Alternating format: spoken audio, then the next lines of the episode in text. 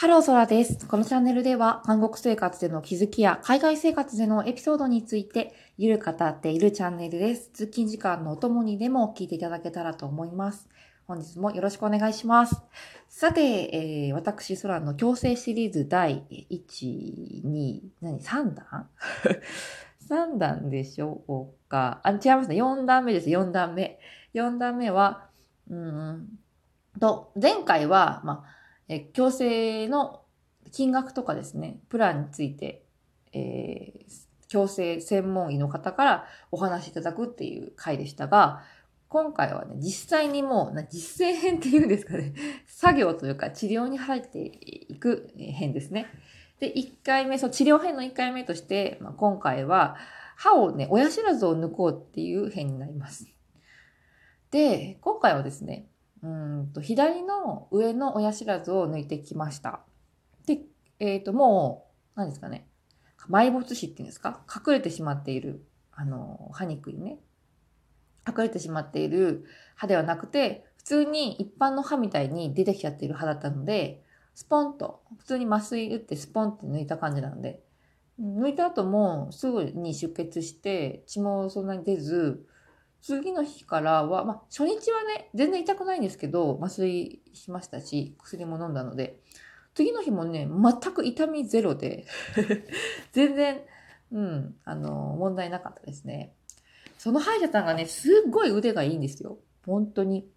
なので、うん、先生のおかげでもですね、あの、痛みもね、なく、はい、1個目の、えー、抜歯は無事に終えることができました。で、その歯医者さんなんかね、わかんない。それがハイテクなのかどうかっていうのはわからないんですけれども、麻酔の方法もちょっと特殊で、私日本で通っていた歯医者さんは、中、なんかね、歯に、なんか脱脂麺みたいなの多分、麻酔の針が痛くないようにする麻酔みたいなのを豆腐してから、普通に手の注射でプチューって注射液をね、注入してた気がしたんですよね。うん。でも、私が通っている、韓国で通っている歯医者さんはね、なんかバナナ味みたいな麻酔液みたいなのを歯にブシャってかけて、で、残ったものはね、あの、吸引器みたいなのに吸ってね。で、なんか注射針と機械みたいなのをつないで、歯にね、チクッとしますねって言って、チクってしたら、なんか音が鳴るんですよ。ピーピーみたいな。うん。機械を使って麻酔液が入る量っていうのを上手に調節して、歯、肉とかが痛いって感じないように、なんか機械でコントロールしてるみたいなんですよね。ハイテクですよね。そうそう。なので、うん、まず、なんていうんですかね、その、麻酔、歯の麻酔自体もね、まあちょっとは痛いですよ、さすがに。針刺してるんで。でも、そんなね、思ってるよりも痛くなくて、びっくりしましたし、麻酔も結構韓国多分強く効かせるのか、うん、結構ね、ガチガチにし、なんかあの、なんですか、感覚がなくなるまで麻酔かけてくれるので、うん、あの、抜く時もね、そう、全然痛くないんですよ。普通に。びっくりしない、びっくりするかもしれないけど、ごめんなさいねとかって言いながら、歯にね、なんかペンチみたいなの入れてね、もう、多分一気ですよ。うん。変になんか、あれ？みたいなのないです。もう、せーの、バーンって。全然力強いのと、やっぱり腕があるんでしょうね。毎回一気に行ってくれるので、うん、気づいたらね、終わってるみたいな感じで、とても、うん、本当に先生に感謝しかない。痛くない抜歯体験でした。はい。で、次はですね、来週に、えー、前歯を2本抜く作業があるんですけれども、でもね、ちょっとね、あの、まさかの、抜かないって言ってた歯が最近痛み出して、普段は痛くないんですけど、疲れが出るとね、やっぱり腫れたりとかして痛くなるんですよね。矯正始めてから、うん、腫れとかが出て、ままた治療ってなると矯正期間も長引いてしまいそうなので、ちょっと次のあの検診の時に行って、もしかしたら、あの隠れているね、埋没死結構難しい感じの生え方してるみたいなんですけれども、埋没死の方も一緒に抜いてしまうかもしれないんですよね。そうすると痛いですよね。うわ 埋まった歯は私も日本で一本抜いたんですけど、かなりね、痛かったんですよね。なので、腕のいい先生しても、